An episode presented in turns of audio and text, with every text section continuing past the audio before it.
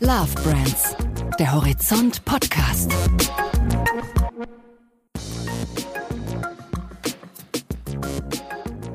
Herzlich willkommen zu einer weiteren Folge von Horizont Love Brands. Love Brands, das ist der Podcast über die Marken, die wir lieben und die Menschen, die dahinter stehen. Ich sitze hier mit meiner Kollegin Bettina Sonnenschein. Und ich sitze hier wie immer mit meinem Kollegen Santiago Campillo Lundbeck. Santiago, im ersten Teil unseres Gesprächs mit Alexander Ewig, da ging es ja ganz stark um die Digitalisierung bei AIDA. Im zweiten Teil wollen wir von dem Marketing- und Vertriebschef etwas über das Produkt Kreuzfahrt erfahren. Ja, und da haben wir von ihm natürlich gehört, dass das kein Selbstläufer ist, denn Kreuzfahrten haben bei Reisenden ja durchaus ein sehr unterschiedliches Image. Die einen stehen total darauf, für die anderen kommt es überhaupt nicht in Frage. Und dann sind da noch die Unentschlossenen.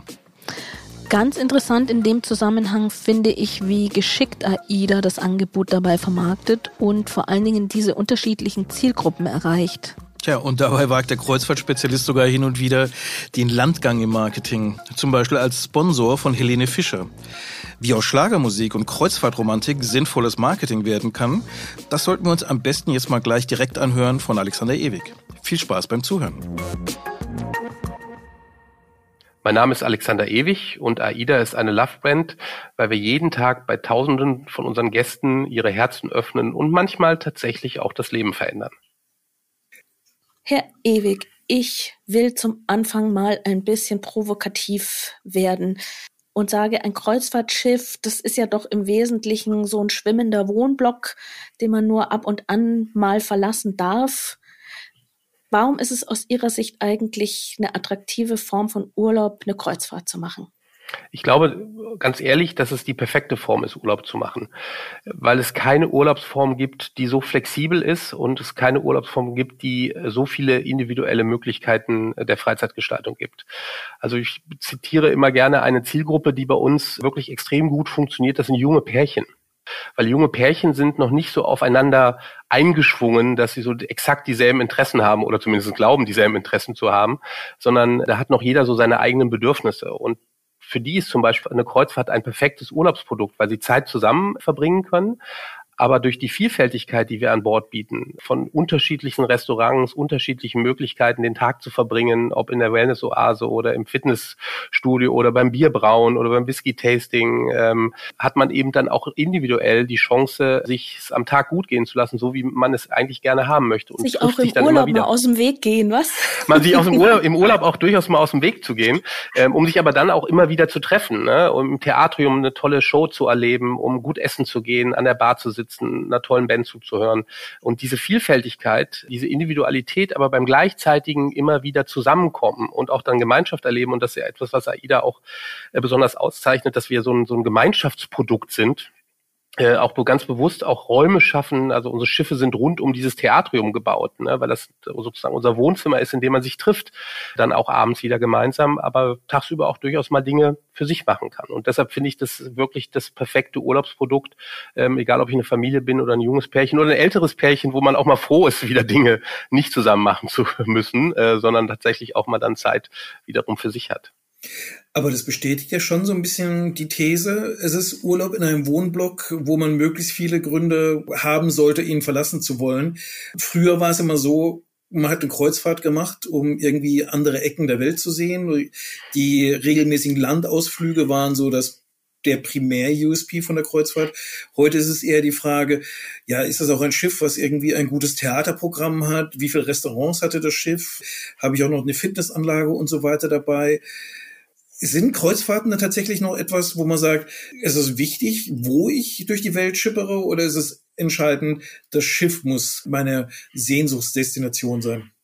Es ist tatsächlich beides. Also es gibt auch unterschiedliche Gäste. Es gibt die Gäste, die wirklich bewusst sagen, gerade auch bei den neuen Schiffen, Aida Cosma, Aida Nova, die wirklich ein fantastisches Programm anbieten und, und unheimlich große Vielfalt haben, die sagen, natürlich bin ich gerne auf dem Wasser. Also so eine, so eine nautische Affinität, die braucht man schon. Und das hat ja auch was ganz tief Menschliches, ne, auf dem Wasser zu sein und auf dem Schiff zu fahren. Das ist schon auch ein ganz wichtiges Element, das, glaube ich, alle unsere Gäste verbinden. Wir nennen das so ein bisschen ozeanisches Gefühl. Und das stellt sich wirklich bei jedem ein, wenn er auf dem Wasser ist. Dafür muss man nicht auf dem Kreuzfahrtschiff sein, da kann man auch auf der, der Barkasse im Hamburger Hafen sein. Das kennt, glaube ich, jeder, ähm, außer man hat wirklich ähm, große äh, Angst vorm Wasser und wird schnell seekrank, dann stellt sich so ein, so ein ozeanisches Gefühl ein. Das ist eine verbindende Komponente, glaube ich, für all unsere Gäste. Und dann gibt es die Gäste, die ganz bewusst auch ihre Reise nach der Route auswählen. Äh, Denen ist das Schiff eigentlich relativ egal. Natürlich so als Destination und als Hotel und als Möglichkeit zu essen und zu trinken und auch noch ein bisschen Programm zu erleben.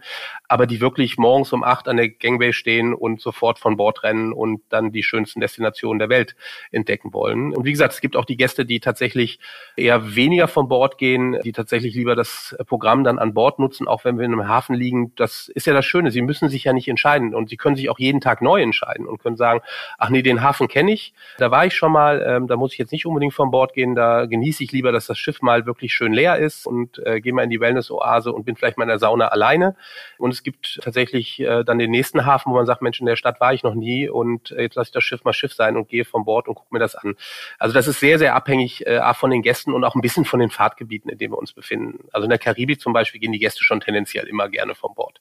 Aber in Ihrer Kampagne, die Sie gestartet haben, ist ja das Schiff ganz klar so das Urlaubsland, was man ansteuert.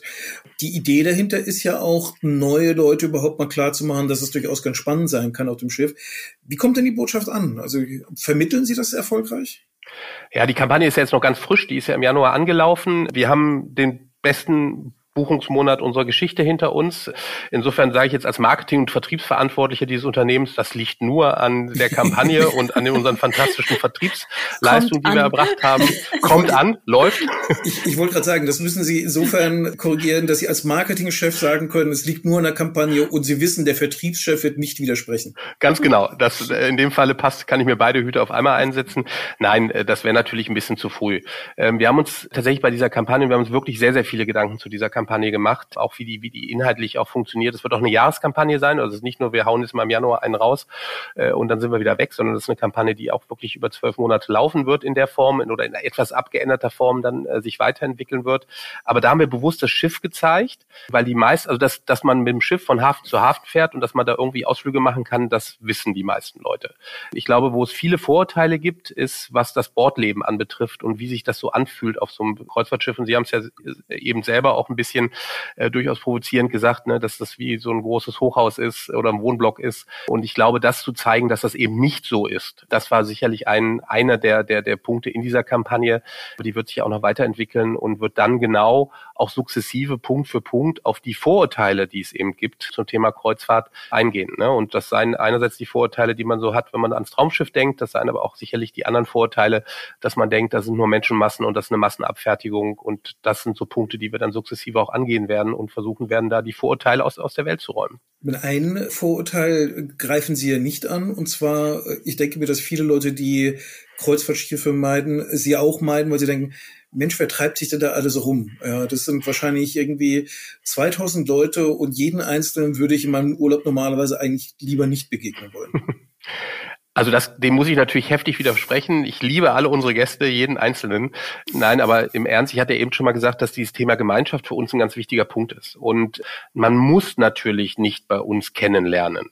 Aber unsere Schiffe, wie gesagt, über das Theatrium, es gibt auf den älteren Schiffen auch die sogenannte AIDA-Bar, die bewusst sternförmig ist als Bar, damit man sich begegnet tatsächlich und ins Gespräch kommt.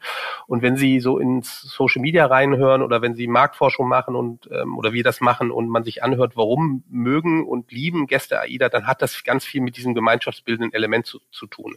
Das heißt, die Leute kommen auch zu uns, um tatsächlich Kontakte zu schließen, um kennenzulernen, um Gemeinschaft zu erfahren.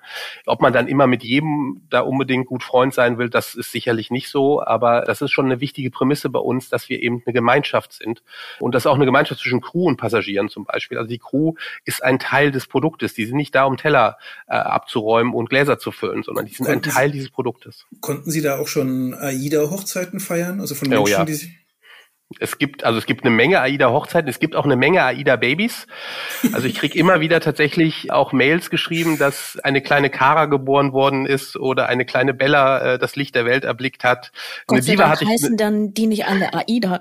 nee, nee, das, das habe ich, das hab ich tatsächlich noch nicht erlebt. Aber wir haben viele, wir haben doch den einen oder anderen Schiffsnamen und da wird dann auch informiert, dass der Name des Kindes auch vom Zeugungsort herstammt. Ähm, das haben wir wirklich sehr viel und wir haben auch einige Hochzeiten zwischen schon erleben und begleiten dürfen dann auch. Ähm, also das ist tatsächlich auch viele, viele Freundschaften, die über Jahrzehnte halten. Übrigens auch zwischen Crew und Gästen, äh, auch zwischen unserer asiatischen Crew und deutschen Gästen.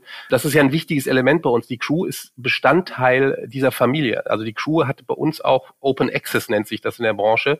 Das heißt, wenn die frei haben, die Kolleginnen und Kollegen an Bord, dann haben die ganz normal die Möglichkeiten, alle Fazilitäten auf dem Schiff zu nutzen wie ein Gast. Und äh, dadurch entstehen solche Kontakte natürlich auch und die halten zum Teil über Jahre. Und das ist ein Teil dieses Produktes und ist auch ein Teil von dem, was AIDA eben so besonders macht. Ich würde ganz gerne nochmal auf den Punkt der Kampagne zurückkommen, denn Sie sind ja als AIDA nicht ganz alleine im Markt. Es gibt ja Konkurrenten und gerade einer von diesen Konkurrenten ist momentan auch mit einer Kampagne draußen und fokussiert sich da ganz, ganz stark auf diese Fragen Nachhaltigkeit, Klima. Und da wird ja auch wirklich ganz konkret die Frage gestellt, ob das Geschäftsmodell Kreuzfahrt eigentlich noch funktioniert. Welche Rolle spielen denn bei Ihnen solche Fragen? Und ich nehme an, Sie spielen durchaus auch eine große Rolle. Welche Rolle spielen Sie dann für Sie in der Kommunikation? Also spielen für uns als Unternehmen eine ganz entscheidende Rolle. Wir haben schon vor 20 Jahren, äh, als wir angefangen haben, die Generation der Sphinx-Schiffe zu planen, Landstrom verplant auf den Schiffen. Und das war zu einem Zeitpunkt, da hat noch niemand über dieses Thema gesprochen, Klimaschutz. Wir verbauen jetzt gerade sowohl eine Wasserstoffzelle äh, auf einem Schiff als auch eine Batteriezelle. Wir waren die ersten, und das ist ja übrigens nicht nur ein Kreuzfahrtthema, sondern das ist auch ein Thema für den gesamten maritimen Sektor. Es gibt, glaube ich, 320, ich weiß nicht genau, wie die Zahlen ist nach Corona, 320 Kreuzfahrtschiffe auf der Welt, aber es gibt 30.000 Containerschiffe. Und die, die am meisten in dieses Thema maritime Antriebstechnologien investieren im Moment sind Kreuzfahrtreedereien.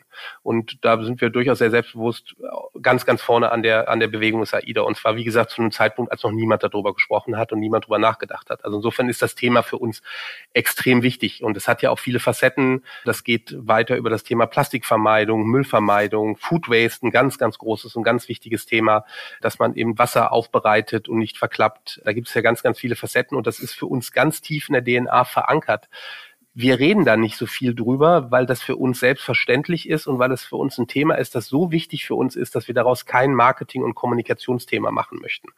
Weil die Gefahr halt sehr groß ist, wenn ich ein Marketing- und Kommunikationsthema daraus mache, dass ich einerseits entweder in diese Greenwashing-Ecke gedrängt werde, was, was, was in unserem Falle einfach nicht in Ordnung wäre. Aber die Gefahr ist einfach sehr groß. Der zweite Punkt, der uns so ein bisschen davon abhält, ist, wir wollen das nicht wie ein Feigenblatt wirken lassen. Und insofern werden wir sicherlich und müssen da auch mehr drüber reden. Wir waren da zu still in der Vergangenheit. Vergangenheit. Dafür haben wir uns halt eben darauf konzentriert, wirklich Dinge auch zu verändern. Äh, wir sind noch nicht da, wo wir hinwollen, aber wir sind auf einem, und das ist wirklich sehr objektiv und auch sehr selbstkritisch auf einem guten Wege in die richtige Richtung unterwegs. Wir haben jetzt mit der Ida Prima nehmen wir, wann immer es geht, zum Beispiel Biofuels in Rotterdam, also hundertprozentig biologische ähm, ähm Antriebsarten mit an Bord. Das Problem ist, davon gibt es nicht genug. Das heißt, wir können das immer nur so testweise machen. Also wir sind da wirklich sehr hinterher. Wir können da mehr drüber reden, wir werden da auch mehr drüber reden, aber werden das nicht so machen, wie die Kollegen das gerade aktuell machen, weil die aus meiner Sicht genau das tun, was ich eigentlich gerne vermeiden möchte, nämlich dass man daraus irgendwie so eine Feigenblattnummer macht. Hm. Ich finde das interessant, weil dieses Argument, das treffe ich immer mal wieder an, dass man eigentlich ganz, ganz viel hätte, was man präsentieren könnte, aber aus Angst, dass das missverstanden wird, dass es dann eben nicht kommuniziert wird. Ich könnte mir vorstellen, dass das auch für den einen oder anderen Kunden dann irgendwo vorbeiläuft. Also da geht doch, da geht doch schon viel verloren, wo man eigentlich Positives bewirken könnte. Einfach, wenn man das sagt, was Sie gerade gesagt haben, wir sind noch nicht da, wo wir hinwollen, aber wir machen ganz viel. Das ja. nimmt Ihnen doch jeder ab. Ja, deshalb sage ich auch, wir werden da sicherlich in Zukunft, ich glaube, es gibt so ein, zwei Milestones, die wir gerne noch so in den nächsten Monaten erreichen möchten. Äh, und dann werden wir da auch offensiver drüber sprechen und werden auch versuchen, gar nicht mehr unbedingt um Kunden, die das kritisch sehen und deshalb keine Kreuzfahrt machen, dann anzulocken, sondern auch um den Kunden, die wir und den Gästen, die wir heute haben, einfach ein besseres Gefühl zu geben, so ein gewisses Relief auch zu geben, dass die hier äh, es mit einer Urlaubsform zu tun haben, die natürlich nicht wandern im Harz ist, wo ich mit dem Fahrrad hingefahren bin. Das sind wir nicht und das werden wir auch nie sein. Aber dass wir zumindest als Unternehmen dieses Thema wirklich extrem ernst nehmen und viel, viel Energie und Liebe da reinstecken und das wirklich ein Teil unserer DNA ist, darüber müssen wir mehr reden. Das ist, ja. das ist definitiv richtig. Und da müssen wir sicherlich auch ein bisschen die Sorgen, ich weiß nicht, ob es eine Angst ist, ich glaube, es ist eher eine Sorge, missverstanden zu werden. Da müssen wir davon auch ein bisschen Abstand nehmen. Und wenn Sie mich 2019 gefragt hätten, als ich hier angefangen habe, was die größte Aufgabe ist, die ich hier vor mir habe, dann wäre es gewesen, dieses Thema nach vorne zu treiben. Durch Corona hat sich das jetzt alles so ein bisschen nivelliert, aber das heißt ja nicht, dass das nicht wiederkommt und das heißt vor allen Dingen auch nicht, dass wir uns nicht weiter damit beschäftigen müssen, egal ob das für unsere Gäste so wichtig ist. Es ist ehrlicherweise, wenn Sie Deutschland aufteilen, haben Sie so 50 Prozent der Menschen, die sagen, ich mache auf keinen Fall eine Kreuzfahrt, aus welchen Gründen auch immer. Und Sie haben so 50 Prozent ungefähr, die sagen, nee, eine Kreuzfahrt könnte ich mir schon vorstellen als Urlaubsform. Und dann gibt es verschiedene Punkte, wo man es eben nicht macht. Verschiedene Barrieren, die die Menschen im Kopf haben. Die, die, die Umweltbarriere ist nicht die größte. Die ist mhm. eine von den wichtigeren, aber sie ist bei weitem nicht die größte. Das heißt aber nicht für uns, dass es nicht für uns ein wichtiges Thema bleibt, weil es ist eben kein Marketingthema und kein Kommunikationsthema und kein Vertriebsthema. In erster Linie ist es erstmal eine Verantwortung, die wir als Unternehmen haben. Und so wollen wir auch damit umgehen. Wäre da die nachhaltige Technologie nicht letztlich auch ein Signal zur Modernität des Produkts? Weil ich meine, Kreuzfahrten hat ja natürlich auch immer ein bisschen das Klischee, leicht angestaubt zu sein. Und bei, gegen angestaubt hilft ja durchaus auch zu zeigen, nee, wir sind bei den technologischen Themen dran, die ganz vorne in der Entwicklung sind. Da haben wir auch einen äh, Einsatz im Pott und können da durchaus mitreden. Haben Sie schon mal was äh, drüber nachgedacht, was in Richtung Marketing und Kommunikation zu machen? Weil das, wenn wir einen Ansatz gehen oder den Ansatz, über den wir momentan nachdenken, ist in, eher ein Innovationsansatz, also genau über diesen Punkt der Innovation zu kommen, als sagen wir mal so platt über das Thema Nachhaltigkeit als solches zu kommen. Das ist, das wird die Richtung sein, in die wir gehen werden. Dass das eher was Modernes, was was zukunftsgewandtes ist in Summe und mehr als nur eine reine. Äh, übrigens, wir haben hier ein tolles Feigenblatt und das halten wir gerade mal hoch.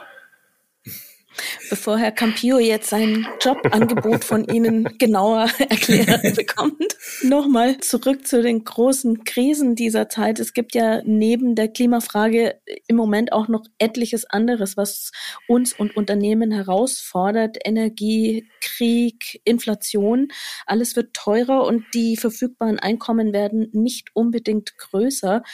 Jetzt sind aber Kreuzfahrten, Sie haben das vorhin auch schon angedeutet, nicht unbedingt die günstigste Form, um Urlaub zu machen. Müssen Sie da eigentlich irgendwie drauf reagieren können oder wollen Sie so ein paar Discount Angebote raushauen? Also, wie ich eben schon mal erwähnt hatte, wir hatten echt einen guten Januar, um es mal vorsichtig auszudrücken, und auch einen Januar, der noch mal besser war als unsere positiven Erwartungen, weil wir das natürlich auch im Kopf hatten und natürlich nicht genau wussten, äh, was macht vor allen Dingen das Energiethema und das Inflationsthema mit unseren Gästen und mit ihrer Zukunftsfreude oder ihrer Urlaubsfreude. Das hat im Januar schon mal sehr, sehr gut funktioniert. Was wir schon sehen, ist, dass die Buchungsfenster deutlich kürzer sind als in der Vergangenheit. Also wir sind eigentlich so ein Produkt, das wird auch gerne mal sechs bis acht Monate im Vorlauf gebucht. Das sehen wir schon, dass da Menschen vorsichtiger geworden sind und eher sagen, wir buchen so zwei, drei Monate im Vorlauf, weil dann kann ich das ein bisschen besser einschätzen, was da vielleicht noch an Kosten auf uns zukommt. Das Gute ist, glaube ich, äh, dass inzwischen die Wertigkeit des Produktes erkannt ist. Also wir sind ja nicht teurer, sondern wir haben halt ein, ein hohes Preis-Erlebnis-Verhältnis und dass das immer mehr erkannt wird, dass wir eben nicht vergleichbar sind. Also Sie dürfen eine Kreuzfahrt nicht nach Nacht für Nacht mit einem Hotelaufenthalt vergleichen, weil natürlich bei uns, äh, also A sind wir halt ein, äh, tatsächlich all-inclusive, plus wir haben die Shows, plus wir haben äh, den Wellnessbereich etc. pp. Das ist meistens nicht mit dem Hotel zu vergleichen und das sehen die Menschen inzwischen. Also insofern, das läuft für uns. Was wir aber so ein bisschen als Trend sehen, ist, ähm, das war im Sommer, letzten Sommer genau umgekehrt. Da haben Leute höherwertiger gebucht und eher die teureren Reisen gebucht. Jetzt sehen wir schon, dass das tatsächlich eher in die Richtung geht, dass man wieder kürzere Reisen bucht, dass man vielleicht dann doch mal auch die Innenkabine nimmt und nicht immer die Suite. Da sehen wir schon auch einen gewissen Trend. Aber wir sind von den Gesamtbuchungszahlen wirklich super happy. Aber wir wissen, dass da immer noch das eine oder andere kleine, ich würde es vielleicht nicht Damoklesschwert, aber Damokles Rasiermesserchen über uns hängt, ähm, auf das wir schon Acht geben müssen. Dass Kreuzfahrten tatsächlich ja so konsensfähig sind als Premium-Produkt oder zumindest als ein, ein Urlaubsform, die einen gewissen Status auch hat. Daran sind ja Fernsehserien nicht ganz unschuldig. Und ich weiß, dass Sie ein ganz besonders großer Freund vom Traumschiff sind. Die Frage ist aber jetzt beruflich gesehen, ist das für Sie so eine Bank, äh, wo Sie sagen, Mensch, da, tut jemand Kommunikationsarbeit für uns oder ist es eher eine Hypothek, weil auf dem Traumschiff Erwartungen geweckt werden, die in der Realität bei AIDA so gar nicht zu erfüllen sind? Vielleicht sind die ja besser als auf dem Traumschiff. Wir sind, wir sind einfach, wir sind einfach anders. Das ist, glaube ich, entscheidend. Ich will das gar nicht bewerten, ähm, was die Kollegen auf dem Traumschiff machen. Und es gibt ja auch Produkte im Markt, die tatsächlich so funktionieren wie das Traumschiff, ne? so mit Captain's Dinner und mit zwei Reihen Jackett und goldenen Knöpfen. Das gibt es ja auch und wer das mag, der soll das gerne auch äh, im Markt nutzen. Wie gesagt, diese Produkte gibt es ja. Wir sind ja anders, ne? wir sind offener, moderner. Wir haben ja gesagt, wir haben die Kreuzfahrt demokratisiert vor 26 Jahren, als AIDA gegründet worden ist. Und zwar genau als und hat das Traumschiff immer als Kontrapunkt genutzt und hat gesagt, genauso wollen wir nicht sein, was nicht heißt, dass das schlecht ist, sondern das ist halt einfach anders als das, was wir machen. Aber das ist natürlich trotzdem ein gewisses Vorteil das Menschen im Kopf haben. Ne? Das, das kann ich nicht abstreiten. Deshalb ähm, versuchen wir ja auch immer über Formate und gerade aktuell, wir werden jetzt ja nächste Woche ähm, Dienstag, wer da noch nicht zu, äh, vorhat und die Horizont dann auch schon zu Ende gelesen hat, der kann dann gerne äh, Dienstagabend Vox einschalten. Da gibt es eine äh, neue Show, Herz an Bord heißt die, die haben wir mit Vox zusammen entwickelt. Die wird an vier ähm, Dienstagen im Februar laufen, wo wir versuchen natürlich das Produkt verbunden natürlich in eine fantastische äh, Sendung äh, anders darzustellen und auch da einen Kontrapunkt zu setzen gegen das, gegen das Traumschiff-Image, äh, das es draußen gibt. Da muss ich aber dann doch nochmal nachfragen an den Serienregisseur Alexander Ewig. Wie muss dann eine Kreuzfahrtserie sein? Also wenn sie vielleicht mal auch fiktional ist, wo sagen wir das demokratische Kreuzfahrterlebnis besser rauskommt, also die anders ist als das Traumschiff. Was für Elemente würden Sie da sehen? Also ich glaube, das Wichtige ist, dass man sich nicht auf diese ganzen typischen Uniform- und Arztthemen konzentriert, zu, zu, denen ja fiktionale äh, Serien immer wieder äh, immer wieder tendieren. Äh, was schon funktioniert und das ist ja auch ein Herz an Bord dabei und das ist ja auch, was ich eben schon mal ausgedrückt hatte mit diesem Gemeinschaftsgefühl, das dann auch zu Liebe führen kann. Wir hatten ja auch schon über Hochzeiten und Kinder gesprochen. Das ist schon ein Element, das uns schon wichtig ist. Aber dieses Entdecken von anderen Ländern und auch was uns ja immer sehr wichtig ist, auch diese Weltoffenheit. Die Weltoffenheit, die bei unserer Crew beginnt mit 50 Nationen, die an Bord vertreten sind und, und, und weltoffenen Gedanken, dieses weltentdeckenden Gedanken und extrem positiv. Also unser, unser Markenkern ist, wir lieben das Leben. Und das ist etwas sehr Leben lebensbejahendes, etwas sehr Positives. Und das müsste so eine Serie mal ausdrücken. Sie müsste positiv lebensbejahend und auch ein bisschen selbstironisch sein. Wir nehmen das nicht alles so ernst, was wir hier machen. Und, und das ist, glaube ich, ganz, ganz wichtig. Und das wären Elemente, Liebe, Weltoffenheit, auch ein, ein Twinkle in die Eye. Das, das würde für uns funktionieren. Und welchen Musikstar würden Sie sich statt Florian Silbereisen bei sich an Bord wünschen? Naja, das ist, da, da bin ich jetzt nicht so weit weg von, von Florian Silbereisen. Wir sponsern ja dieses Jahr auch die Helene Fischer Tour. Und die haben wir uns natürlich nicht aus Jux und Dollerei ausgesucht, sondern die haben wir uns natürlich rausgesucht, weil sie tatsächlich für viele steht, gerade auch für diesen Entertainment-Gedanken, für diesen Professionalitätsgedanken, den wir bei uns auch sehen in der Marke. Und insofern sind wir von Florian Silbereisen zumindest nicht so super weit entfernt mit Helene, aber Helene kann ich mir immer sehr gut an Bord vorstellen.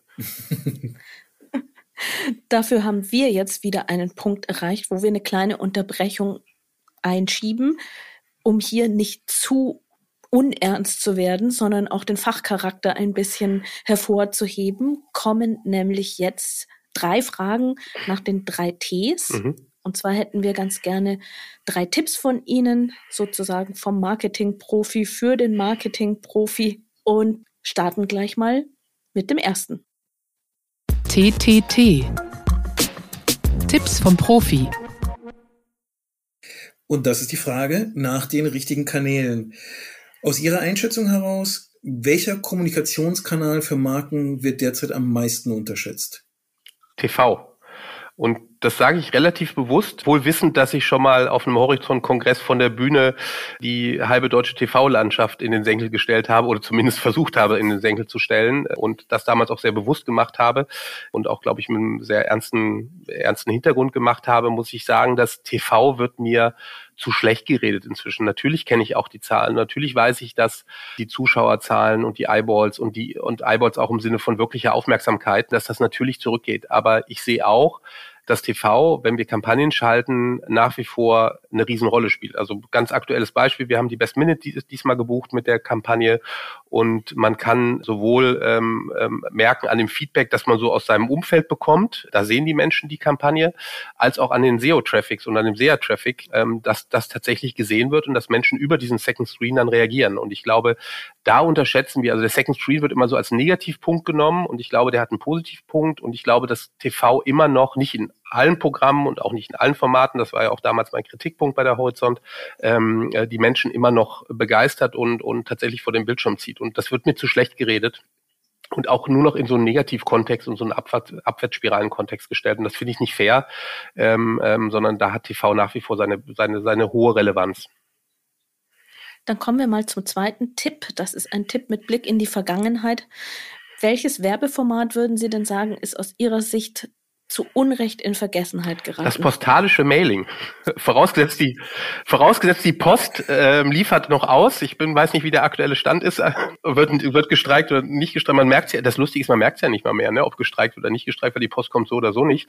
Aber mal davon abgesehen ist das postalische Mailing, glaube ich, in so einer digitalen Zeit, in der wir uns befinden, wo alles so vergänglich ist und, und man äh, wie auf Snap und äh, inzwischen ja auf, glaube ich, auf WhatsApp ja auch, tatsächlich nur Formate für ein paar Sekunden produziert, äh, die dann wieder verschwinden, ist, glaube ich, das postalische Mailing auch eine Form von Wertigkeit und Anerkennung. Und wir werden das dieses Jahr wieder mehr machen. Also wir haben das auch ein bisschen vergessen und haben es dann fast ein bisschen per Zufall im Ende letzten Jahres entdeckt und waren fast, fast überrascht, wie erfolgreich das gewesen ist. Und wir werden das wieder mehr, mehr einsetzen und mehr nutzen. Und ich glaube, man kann das auch erklären, dass das tatsächlich auch in der Flut von Informationen, vor allem von digitalen Informationen, dass das postalische Mailing vielleicht wieder wertgeschätzt wird in Zukunft.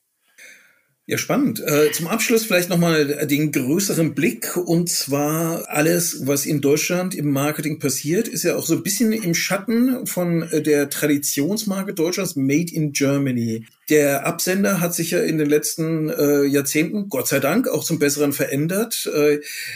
Die Marke äh, heißt immer noch Made in Germany.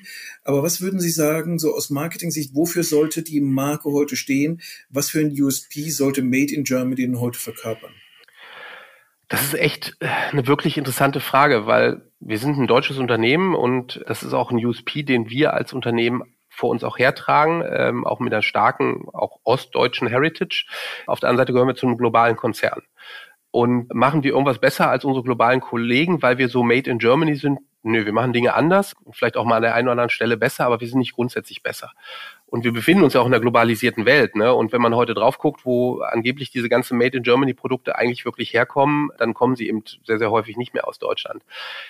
Das ist natürlich eine große Gefahr für diesen Standort, weil dieser Standort hat, also Standort Deutschland, hat eigentlich nur einen großen USP, ne? Weil wir sind weder besonders reich an, an Bodenschätzen noch reich an günstiger Arbeit, äh, Gott sei Dank, ähm, sondern der einzige USP, den wir haben, ist halt Erfindungsreichtum und ist Qualität. Und das haben wir natürlich ein bisschen verloren. Und im Moment, wenn man sich das ein bisschen anguckt in der Diskussion auch, wie Konzerne mit der Energiekrise umgehen und wenn eine Längstes sagt, sie investieren nicht mehr in Deutschland, dann macht mir das schon Sorgen. Und insofern wäre es wichtig, diese, dieses Marke, diese Marke wieder nach oben zu heben. Die Frage ist halt, wofür sie steht. Sie stand in der Vergangenheit sehr stark für Qualität.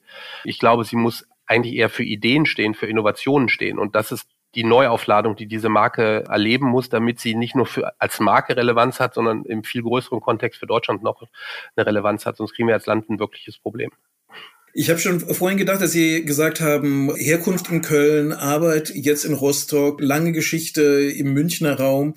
Das ist schon mal so eine Profilierung, die so eine bundesdeutsche politische Karriere ja durchaus befördern würde.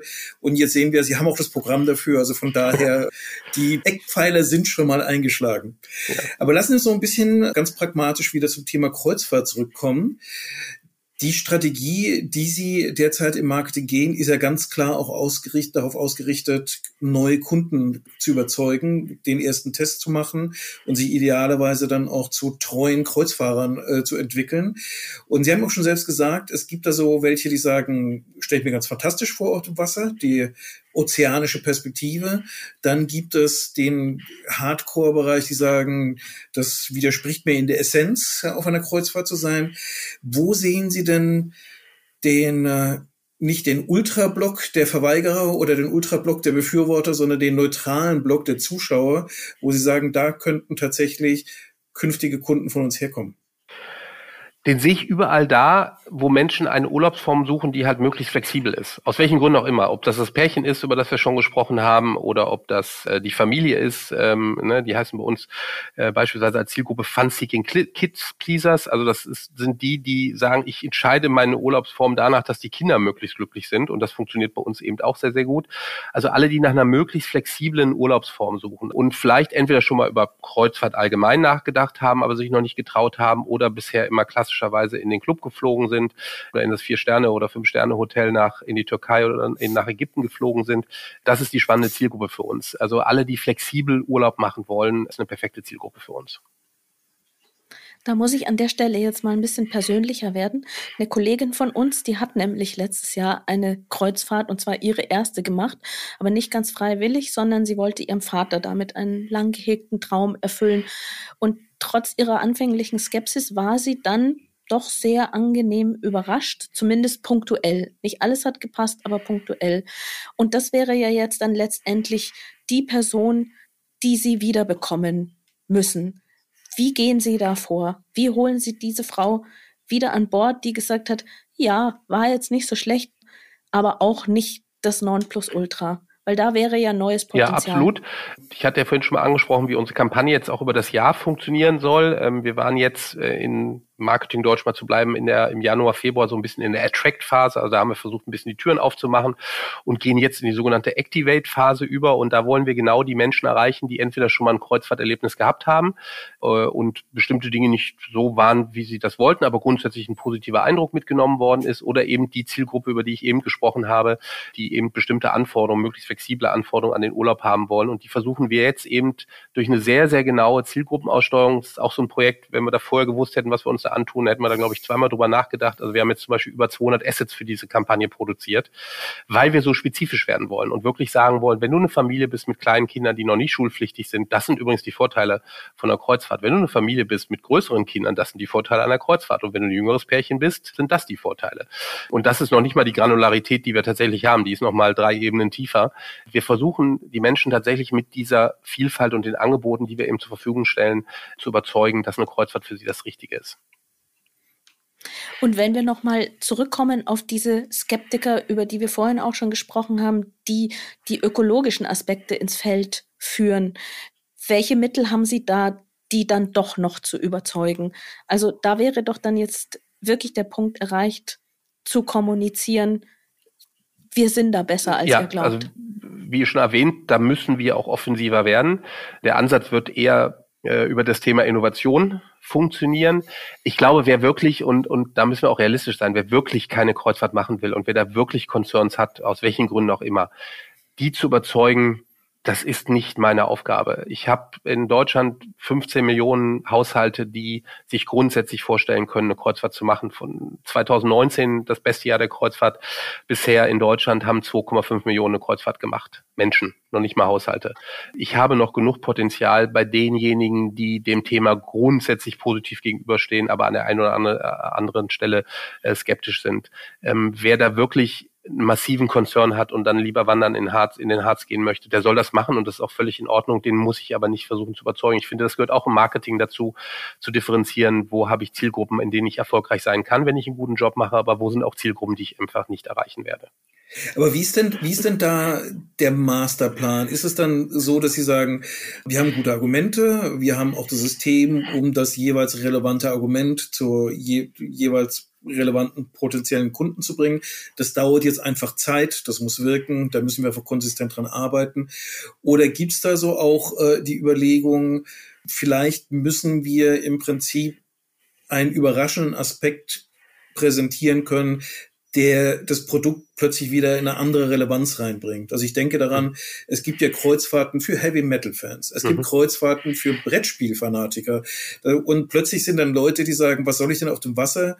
Sind wieder im Spiel. Ist, ist mhm. das ein gangbarer Weg? Ja, das ist ein gangbarer Weg. Wir sind dem immer so ein bisschen aus dem Weg gegangen. Also die Heavy Metal Cruise hat ja nicht bei uns stattgefunden, sondern bei einem äh, sehr geschätzten Marktbegleiter von uns.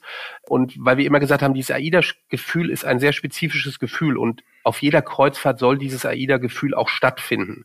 Und das ist halt sehr schwierig, wenn ich eine Heavy Metal Cruise mache. Wir haben damit im letzten Jahr experimentiert und haben sehr, sehr gute Erfahrungen gemacht und werden in diesem Jahr mehrere dieser sogenannten Themenkreuzfahrten anbieten.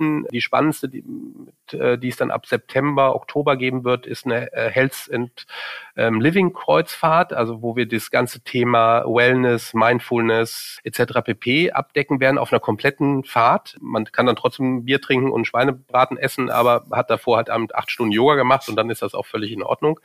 Also wir werden jetzt anfangen, solche Themen tatsächlich auch im Markt zu setzen. Das ist aber, auch da muss man ehrlich sein, das ist ein interessantes Thema und da holen Sie sich auch mal vielleicht 1000, 1500 Gäste an Bord, die Sie vorher nicht bekommen hätten. Aber das ist nur ein kleiner Puzzlestein. Was Sie angesprochen haben, ist ansonsten für uns wichtiger, nämlich ein äh, sogenanntes Element of Surprise, das wir versuchen jetzt in all unsere Kampagnen und Marketingansätze einzuführen. Und ein Beispiel dafür ist, ich sage das immer hier intern, mehr Helene Fischer und weniger Hafengeburtstag. Ne? Dass wir auf dem Hafengeburtstag in Hamburg sind, das erwartet man von uns. Aber das ist ehrlicherweise Eulen nach Athen tragen. Aber da treffe ich die Menschen, die, die mich eh schon gut finden und kennen und positiv dem Thema gegenüberstehen. Aber es ist halt interessanter, dann tatsächlich an Orten aufzutauchen. Und da können Sie sich von uns noch so zwei, drei Überraschungen in diesem Jahr erwarten, ähm, wo wir tatsächlich an Orten auftauchen und erscheinen werden, wo man uns eben nicht erwartet und wo wir versuchen, auch dort natürlich dann das Spezifische, was eine Kreuzfahrt ausmacht und was natürlich eine AIDA-Kreuzfahrt ausmacht, dann auch an die Menschen heranzutragen. Haben Sie denn da schon so eine Vision von einem optimalen Media-Mix, der genau das leistet? Zum einen eben die Basiskommunikation wie ein Printmailing und so weiter, wo es ganz wieder darum geht, den Leuten zu sagen, hier, hier und jetzt, hier könntest du unterschreiben, aber gleichzeitig auch so andere Elemente, wo sie überraschen, aber idealerweise natürlich auch Elemente, wo sie überraschen und gleichzeitig Massen erreichen. Wie, wie sieht das für Sie aus? Was, was gehört in dem Pot dazu und wo sagen Sie, na, das muss vielleicht jetzt nicht sein?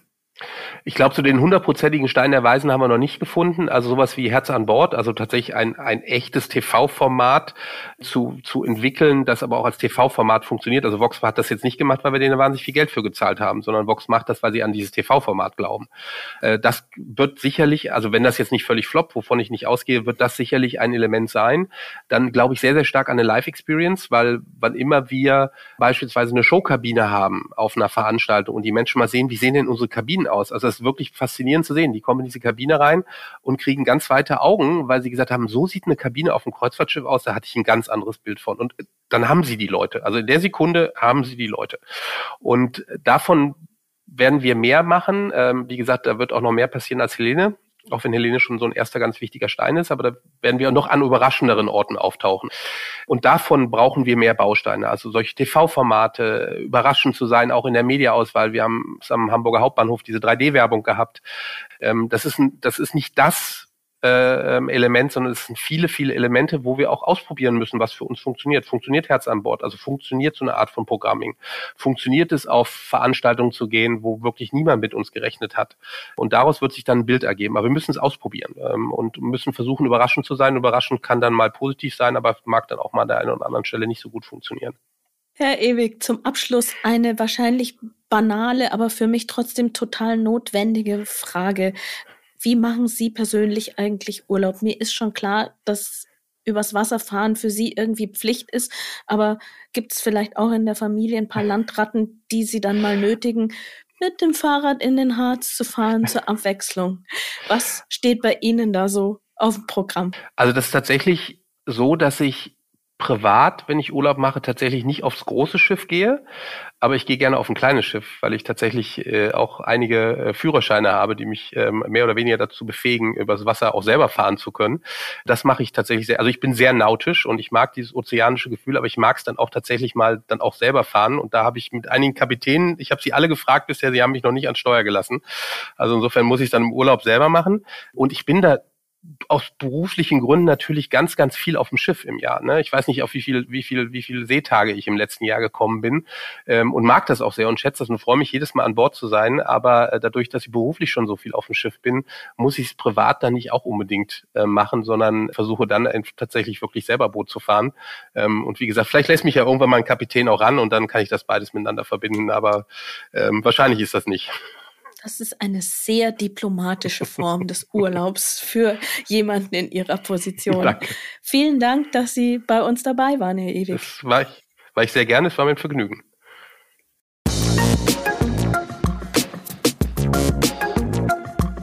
Und das war die zweite Folge mit Alexander Ewig von AIDA. Wir hoffen, es hat euch gut gefallen und wir freuen uns natürlich wie immer auf eure möglichst guten Bewertungen. Genau, hinterlasst uns auch gerne Kommentare und Feedback und Anregungen oder abonniert uns gleich im Player eurer Wahl. Uns hört ihr dann wieder in 14 Tagen. Da sprechen wir mit Boris Dolkani. Das ist der CMO von Bosch und so viel können wir vielleicht schon mal verraten. Den Podcast haben wir geführt like a Bosch. Bis zum nächsten Mal. Mein Name ist Bettina.